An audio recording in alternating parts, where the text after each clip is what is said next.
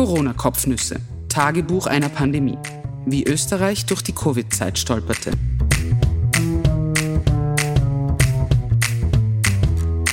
Die ganze Geschichte satirisch erzählt, heiter bis bewölkt. Kapitel 3 Höhenflüge und Abstürze 30. März 2020 Bankräuber, der neue Traumberuf. Die Regierung macht das Maskentragen zur Pflicht. Der Schulbesuch ist nicht einmal mehr eine Kür. Dialoge im Corona-Jahr 2020. Deine Gesichtszüge wirken heute etwas maskenhaft. Danke, lieb, dass du das sagst. Alles ändert sich momentan fast in Echtzeit. Keine drei Jahre ist es her, dass die damalige türkisblaue Regierung ein Vermummungsverbot beschlossen hat. Auf den Weg brachte, nennt sich das im neuen ÖVP-Marketing-Deutsch. Nun verordnet die nunmehr türkis-grüne Koalition Österreich das genaue Gegenteil, ein Vermummungsgebot. Erst durfte man keine Gesichtsverhüllung tragen, jetzt muss man, wir kommen gar nicht mehr nach mit dem Runterreißen und draufknüpfen. Vielleicht wäre es praktischer, wir würden jetzt alle eine Burka anziehen, dann ersparen wir uns die ganze Streiterei in der Zukunft. Ab Mittwoch müssen wir alle beim Einkaufen Schutzmasken tragen, aber es genügt auch ein Schal oder ein Tuch. Weil der Weltmarkt nicht mehr hergibt, ist noch bei weitem nicht genug Stoff im Land, deshalb wird es eine Verordnung geben, in der nur von einer Bedeckung von Mund und Nase die Rede ist. Europa kauft derzeit die Weltbestände leer und das zu astronomischen Preisen, zu Apothekerpreisen hätte man früher gesagt, aber heutzutage fühlen sich die Apotheker durch den Ausdruck beleidigt. Das hätte vor ein paar Monaten auch niemand gedacht, dass wir uns 2020 um lauter Fetzen Papier raufen werden. Erst das Klopapier, jetzt das. Unsere Mamis werden Tränen in den Augen haben, wenn wir am heurigen Muttertag keine Blumen mitbringen, sondern ein Backerl Schutzmasken statt dem Stück Torte ein paar Einweghandschuhe servieren. Es wird ein inniges Fest, Küssen verboten. Ostern hat sich das Virus sowieso schon unter den Nagel gerissen. Ab Mittwoch schauen wir dann alle ziemlich gleich aus, gleich gut oder gleich schlecht. Es gibt also von der Optik her Gewinner und Verlierer der Krise. So viel kann man jetzt schon sagen. Wenn Sie vor ein paar Wochen mit einer Gesichtsverhüllung in eine Bank marschiert wären, dann hätte jemand umgehend den Alarmknopf gedrückt. Wenn Sie jetzt am Schalter stehen und Geld haben wollen, dann fragt Sie der Kassierer mutmaßlich höflich, sind Sie privat da oder beruflich als Bankräuber? Die Entscheidung, einem Geldinstitut Erleichterung zu verschaffen, kann spontan fallen, auch in der Mittagspause. Eine Maske hat man ohnehin immer dabei. Waffe ist keine nötig. Geld her oder ich huste dich an reicht.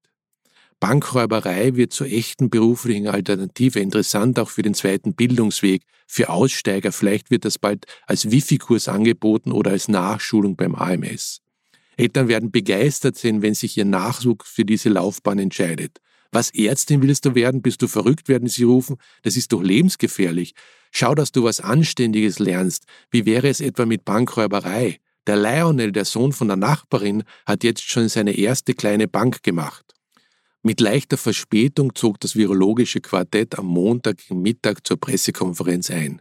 Wie üblich kamen Kanzler Sebastian Kurz und Vizekanzler Werner Kogler als Erste und sie hatten wie üblich Gesundheitsminister Rudi Anschober und Innenminister Karl Nehammer im Schlepptau. Was auffiel, keiner der Politiker hatte eine Schutzmaske auf, obwohl es doch die Maskenpflicht für alle zu verkünden galt. Da wurde eine Chance vertan oder besser, sie wurde nicht auf den Weg gebracht. Koronator Kurz hatte keine guten Nachrichten für die lieben Österreicherinnen und Österreicher dabei. Es liegen schwere Zeiten vor uns, sagte er und erzählte von einem Freund, der ihn gerade angerufen habe, weil er damit rechnete, dass Kurz das Ende der Ausgangsbeschränkungen ansagen würde. Ob es den Freund gibt, im OF-Interview am Abend waren es dann schon Freunde, weiß ich nicht, aber wenn, dann trägt ihn eine gewisse Leichtigkeit des Seins durchs Leben. Bald wird jeder jemanden kennen, der an Corona gestorben ist, sagte der Kanzler später im ORF-Interview zur besten Sendezeit. Es gibt Sätze, die schneiden Tage in Stücke. Nun also müssen alle Hotels zusperren, über generelle Ausgangsverbote von Senioren wird nachgedacht, bald wird es eine Maskenpflicht für den gesamten öffentlichen Raum geben. Alle werden sich verhüllen, sobald sie das Haus verlassen. Ob Masken etwas taugen, wer weiß. Wer drei Experten fragt, erhält vier Meinungen.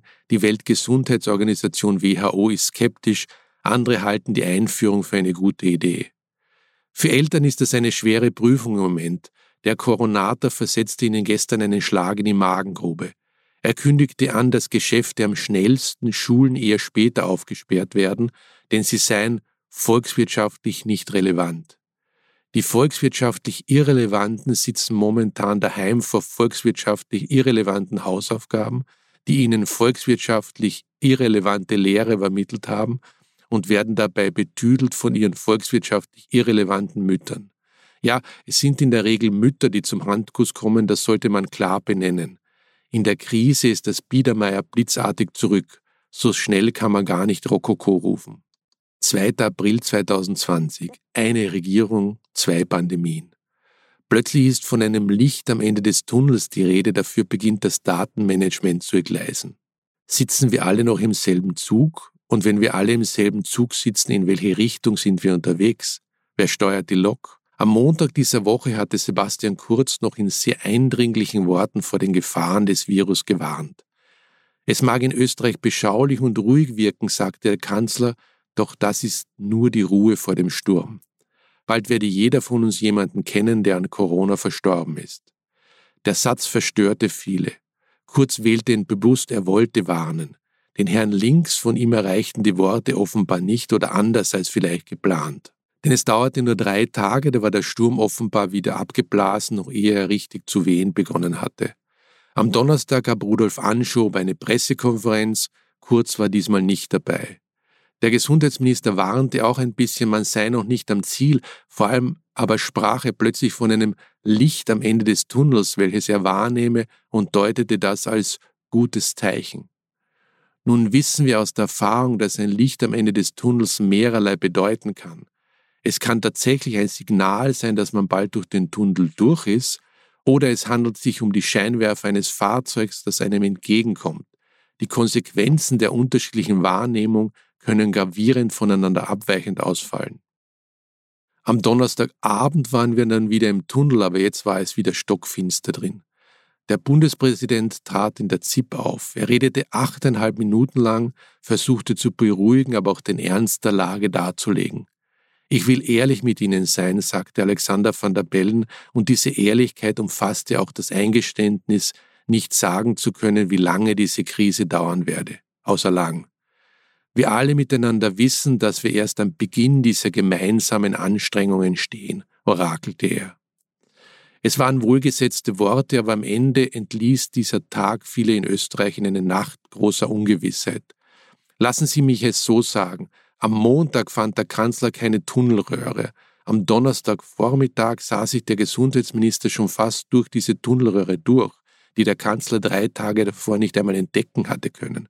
Und am Donnerstag sagte der Bundespräsident, dass die Fahrt durch diesen Tunnel noch eine ziemlich lange Weile dauern kann. Wie lange wisse man nicht. Von einem Licht am Ende sprach er nicht. Bei all der Pressekonferitis der Regierung hat man den Eindruck, dass die Kommunikation zunehmend zu entgleisen beginnt. Bei seinem Medientermin sprach Anschober plötzlich von 92.190 Tests, die bisher durchgeführt worden seien.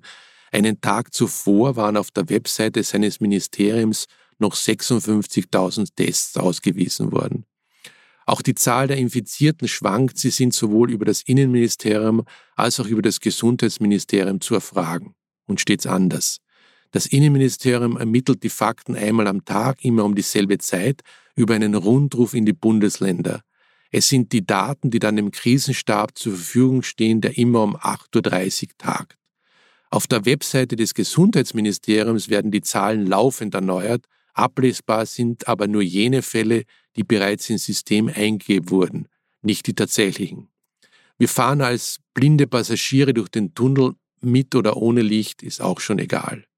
Vielleicht wäre ein guter Zeitpunkt für die Regierung gekommen, sich zwei Tage zu sammeln, die Kommunikation auf neue Beine zu stellen, danach sparsamer in den Auftritten zu sein, dafür klarer. Beseitigt endlich den Datensalat. Und ja, wir halten es aus, einen Tag einmal keinen Politiker live bei einer Pressekonferenz im Fernsehen zu sehen. Wir glauben euch auch so, dass ihr gut zu tun habt. 6. April 2020. Koste es, was es wolle. Die ersten Lockerungen werden verkündet. Was überraschend viele freut, Die Haarabschneider dürfen zu neuen Locken locken. Also doch die Friseure. Am vergangenen Wochenende hatte es noch geheißen, wer darauf hoffe, dass im vertikalen Gewerbe bald die Schere aufgeht, werde sich schneiden. Jetzt das große Frohlocken. Ab 1. Mai werden alle wieder über einen Kamm geschert oder geschoren. Nun war der Tag da, an dem unsere neue Glückssträhne begann. Ich weiß von Menschen, die in der Sekunde ihre Friseure auf Facebook ausfindig machen und sie flugs anschrieben, inhaltlich wurde etwas so auf die Tube gedrückt. Ich will den ersten Termin am ersten Tag, koste es, was es wolle. Manche ließen dem Wunsch sanfte Drohungen folgen, etwa dem Coiffeur würde das Ansinnen abschlägig bescheiden, das eine oder andere Haar zu krümmen. Die Friseure werden sich nicht retten können vor den vielen Menschen, die in ihre Salons drängen, die meisten Stammkunden werden sie wegen ihres Shades of Grey eventuell gar nicht mehr gut wiedererkennen. Und auch nach sieben Stunden Wartezeit wird niemand auf Krawall gebürstet sein, sondern eine Engelshaargeduld an den Tag legen. Nachdem sich die Regierungsspitze in den letzten Tagen nur mehr einzeln auf Pressekonferenzen getraut hatte, wurde wieder der volle Ornat angelegt. Knapp vor Mittag erschienen Kanzler, Vizekanzler, Gesundheitsminister und Innenminister mit Mundschutz vor den Journalisten. Das virologische Quartett wirkte wie ein Ärzteteam auf Morgenvisite. Nacheinander sagten der Kanzler, sein Vize und die beiden Minister mehr oder weniger dasselbe in anderen Worten, aber es war trotzdem schön, denn nach den Tagen des diffusen Lichts ging die Sonne auf, wenn auch in weiter Ferne. Die neuen Befehle aus dem Kanzleramt lassen sich so zusammenfassen. Wenn wir über die Osterfeiertage noch ein bisschen brav sind, dann klappt das mit der sanften Öffnung des Landes. Wenn nicht, dann wird der Notstopp gedrückt. Als erstes sperren nach dem Ostermontag einmal die kleinen Geschäfte auf und die Baumärkte. Gutes Lobbying hat sich in diesem Land noch immer ausgezahlt. Darauf kann man ein Lagerhaus verwetten. Auch die Bundesgärten öffnen, man glaubt es kaum. Ich sehe schon vor mir, wie tausende Wienerinnen und Wiener den Kies vor Schloss Schönbrunn küssen und sich vor Freude im Burggarten im Gras wälzen wie Maikäfer, die unglücklich auf den Rücken gefallen sind. Am 1. Mai folgen dann die Friseure. Die Regierung macht gute Mähne zum bösen Spiel. 8. April 2020. Der Sommerurlaub geht baden. Die Regierung will uns die Sommerfrische streichen. Der Bildungsminister streicht die Matura zusammen. Juli und August werden wir also so daheim verbringen, wie wir April, Mai und Juni daheim verbringen werden. Die Tourismusministerin und der Außenminister gaben gemeinsam eine Pressekonferenz. Mir fällt auf, dass mittlerweile fast alle aus dem türkisen Teil der Regierung reden wie Sebastian Kurz, also in ganz einfachen Sätzen mit häufigen Wiederholungen von Worten oder Satzbausteinen. So als würde man versuchen, einer Gruppe Waldorfschüler das Higgs-Boson zu erklären. Beide, Elisabeth Köstiger und Alexander Schalenberg, hatten uns Waldorf-Klasse mehr oder weniger eine einzige Botschaft zu überbringen. Den Sommerurlaub 2020 könnt ihr euch aufzeichnen. Also fortfahren dürft ihr schon, aber nicht viel weiter weg als einmal um den Block. Reisen ins Ausland, ihr seid manchmal recht witzig, ihr Wähler. Schalenkurz drückte es so aus. Ich glaube, wir freuen uns alle, dass wir hier in Österreich auf einem guten Weg sind. Wir müssen aber zur Kenntnis nehmen, dass nicht alle Staaten auf dem gleichen Weg sind und dass einige Länder noch länger brauchen werden, um das Virus unter Kontrolle zu bringen. Köstinger kurz erläuterte im Anschluss für ganz Beriefsstutzige, was das heißt. Urlaub gibt's, aber nur daheim. Ideal wäre ein Selbstversorger-Apartment in Österreich. Millionen Frauen im Land werden in der Sekunde Freudentränen über die Wangen gekullert sein, so viele, als wären in ihren Augen Staudämme geplatzt. Für die Männer bedeutet Selbstversorger-Apartment Erinnerungen an Pfadfinderlager, Taschenfeitel, dreckige Gummistiefel, jeden zweiten Tag rasieren, abwechselnd zum Zähneputzen. Für die Frauen heißt Selbstversorger-Apartment kochen wie zu Hause, putzen wie zu Hause und die erschöpfte Truppe aus Mann und Maus, die den Tag genutzt hat, um an einem Bächlein einen Staudamm zu bauen, abends mit gut gespielter Euphorie nah zu versorgen. Magst ein Bier? Alles wieder heim. Schön, schrecklich. Ein kleines Stück nach Elisabeth Köstinger und Alexander Schalenberg betrat der Unterrichtsminister das Papamobil im Kanzleramt. Die Plexiglasscheiben bestanden ihren Elchtest, sie sind nämlich tatsächlich groß genug, um Heinz Fassmann dahinter verbergen zu können. Der Minister misst 2,03 Meter, leider aber verzichtete er auf den Gag, sich über die Oberkante zu beugen und Kuckuck zu rufen, oder mehr Grimassen zu schneiden als die übliche Tagesdosis. Fassmann informierte über die Weight Watchers Matura 2020, über die abgespeckte Version der Reifeprüfung, also drei statt vier Fächer, nur schriftliche Prüfungen, die Benotung soll sanft ausfallen. Bei den Schulen blieb der Minister weiter vage, erst nach Ostern will er sich dazu erklären. Nach wie vor finde ich es seltsam, dass am Dienstag zunächst die Baumärkte aufsperren, die Schulen dann erst frühestens einen Monat später. In den Baumärkten werden sich viele Vertreter der Risikogruppe 60 plus tummeln, während die Jüngeren, die von Corona, nach allem, was wir wissen, seltener hart getroffen werden, daheim ausharren müssen. Pfusch am Bau schlägt Schulkakao. Vielleicht liegt es daran, dass Politik auch ein Handwerk ist. Irgendwie. 13. April 2020. Ostern vorbei, nun beten wir Baumärkte an. Die Osternester sind geplündert. Jetzt haben wir die Eier, um Hammer und Sichel kaufen zu gehen. Möge der Rindenmulch heute mit Ihnen sein. Es wird ein wunderbarer Dienstag, ein Hammer sozusagen. Die Baumärkte dürfen wieder aufsperren. Spreizdübel, LED-Einbaustrahler, alles wieder käuflich zu erwerben. Rindenmulch auch, vor allem Rindenmulch. In Ostern war schon einmal mehr Ostern drin, oder? Ostern, das war bisher Weihnachten auf Gras, also nicht das Rauschmittel, sondern das Grüne im Garten. Selbst wenn ich gläubig war, wertschätzte das Fest, die Bräuche, das Essen, das Zusammensein mit der Familie. Es war das Beste aus beiden Welten, was da zusammenkam, das Beste aus der religiösen Welt und der anderen Welt da draußen, die wir salopp Alltag nennen könnten. Diese Ostern erlebte ich Bilder, wie ich sie zuvor noch nie gesehen hatte. Die meisten hatten mit Einsamkeit zu tun. Der Papst Mutterseelen allein im Petersdom, Andrea Bocelli Mutterseelen allein vor und im Mailänder Dom beim Ave Maria, Kardinal Christoph Schönborn so gut wie Mutterseelen allein im Stephansdom. Keiner in echt da, der hustete, falsch sang, sich mit teurer Kleidung aufblustern wollte.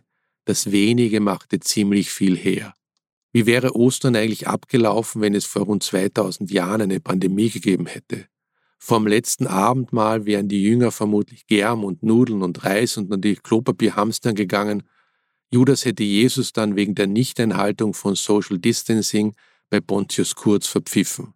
Den Gag mit den Nägeln, dem Kreuz und den noch nicht geöffneten Lagerhäusern basteln Sie sich bitte selbst zusammen. Aber ich vermute, dass Jesus nach der Auferstehung von der Polizei einen Strafzettel über 50 Euro bekommen hätte, weil er ohne Anlegen einer Maske öffentlich in den Himmel hochgefahren war. Was bei den Hamsterkäufen vor Ostern im Supermarkt auffiel, die Schutzmasken machen die Menschen unverwundbar. Man steht vor dem Regal mit Linsen. Nein, Linsen ist kein gutes Beispiel, sind oft aus. Also man steht vor dem Regal mit Sauerrahm, zack, schießt eine Hand nach vorn und greift sich den Becher daneben. Ein Meter Abstand braucht man nicht mehr, jetzt haben wir Maske. Das wird im Baumarkt heute lustig beim Rindenmulch. 14. April 2020. Der Babyelefant tritt in unser Leben. Jetzt kommt es dick, die Regierung hat uns neu vermessen. Mit Gerätschaft aus den nun offenen Baumärkten. Vielleicht läuft der Werbespot schon länger, ich jedenfalls habe ihn jetzt das erste Mal gesehen. Irgendwann im Vorabendprogramm von OF2. Eine Frau im schwarzen Kleid und in einem beigen Mantel tritt auf, sie ist ganz euphorisch und wirkt ein bisschen wie auf Türkis, als sie Folgendes sagt. Ich halte durch und ich halte weiter Abstand, mindestens einen Meter zu anderen, also so viel wie ein Babyelefant. Für wahr, das sagt sie. Ja, ich weiß schon, wie Werbung funktioniert. Menschen sollen darüber reden, was gezeigt und gesagt wird. Die Botschaft muss im Gedächtnis haften bleiben. Babyelefant merkt sich natürlich jeder besser als sagen wir einmal die Höhe der grünen Fläche einer Schultafel oder zehn Rollen Klopapier nebeneinander gelegt. Misst auch beides einen Meter. Elefanten sind auch sympathischer, die lachen irgendwie immer. Ob sie uns anlachen oder auslachen, weiß man nicht, bei Menschen oft auch nicht. Trotzdem, was sagen Sie jetzt zu jemandem in der U4, der Ihnen zu nahe kommt? Würden Sie bitte einen Babyelefanten von mir wegrücken? Drum beten sie beim Joggen laut Törö, damit alle Platz machen, steigen sie in Schönbrunn über den Zaun, messen das Stockmaß von Kibali nach, schneiden sich daheim einen Babyelefanten aus Pappendeckel zurecht und reiten dann auf ihm durch die neue Begegnungszone in der Schopenhauer Straße. Vorsicht, die Rettung kann auch kommen, wenn man kein Covid-19 hat. Darf man das überhaupt noch Krise nennen, was wir haben, jetzt wo wieder alle Baumärkte offen haben und die Bundesgärten und die Waschstraßen? Ein sauberes Auto, Pelagonien am Balkon und ein Bankerl zum Draufsitzen mitten in Wien, es ist uns schon schlechter gegangen. Besser auch, das stimmt, aber auch schon schlechter. Vom ganz großen Glück sind wir vielleicht nur mehr einem Babyelefanten weit entfernt. Vielleicht empfinde das nur ich so, weil ich eine empfindsame Seele bin, aber seit wir in der Krise sind, wenn es denn eine Krise ist, redet die Regierung ein bisschen mit uns wie mit Deppern. Sie macht das vermutlich nicht mit Absicht, wie sie ja vieles nicht mit Absicht macht, aber mich erinnert das immer an die Ärzte, die früher zu meiner Omi als Krankenbett gekommen sind und gefragt haben, na, wie geht es uns denn heute? Ich wollte dann immer sagen, keine Ahnung, wie es Ihnen geht, aber meiner Omi eher mittelprächtig, sonst wäre sie nicht im Spital, sondern säße daheim in ihrer Hollywood-Schaukel im Garten. Aber ich wollte, dass es ihr gut geht, also schwieg ich.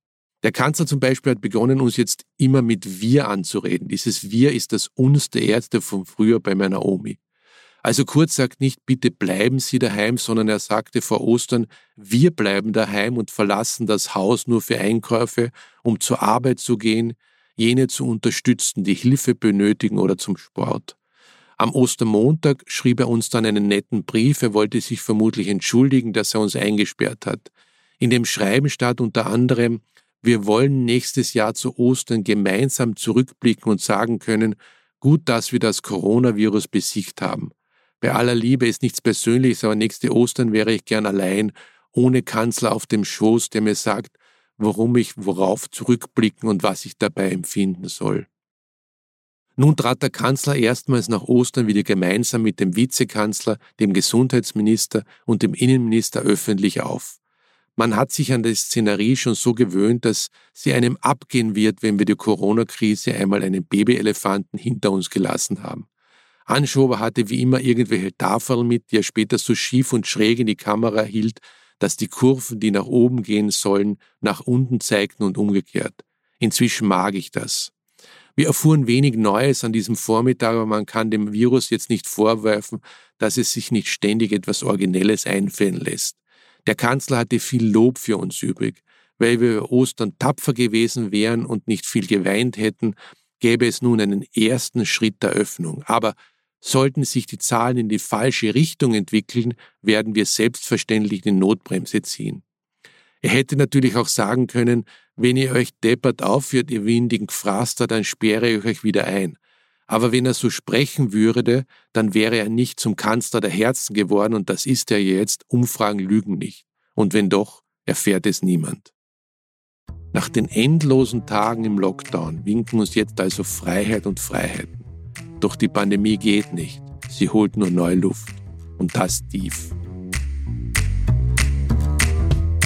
Das war die aktuelle Folge der Corona-Kopfnüsse. Alle weiteren Tagebucheinträge gibt es zum Nachhören und Nachlesen auf newsflix.at.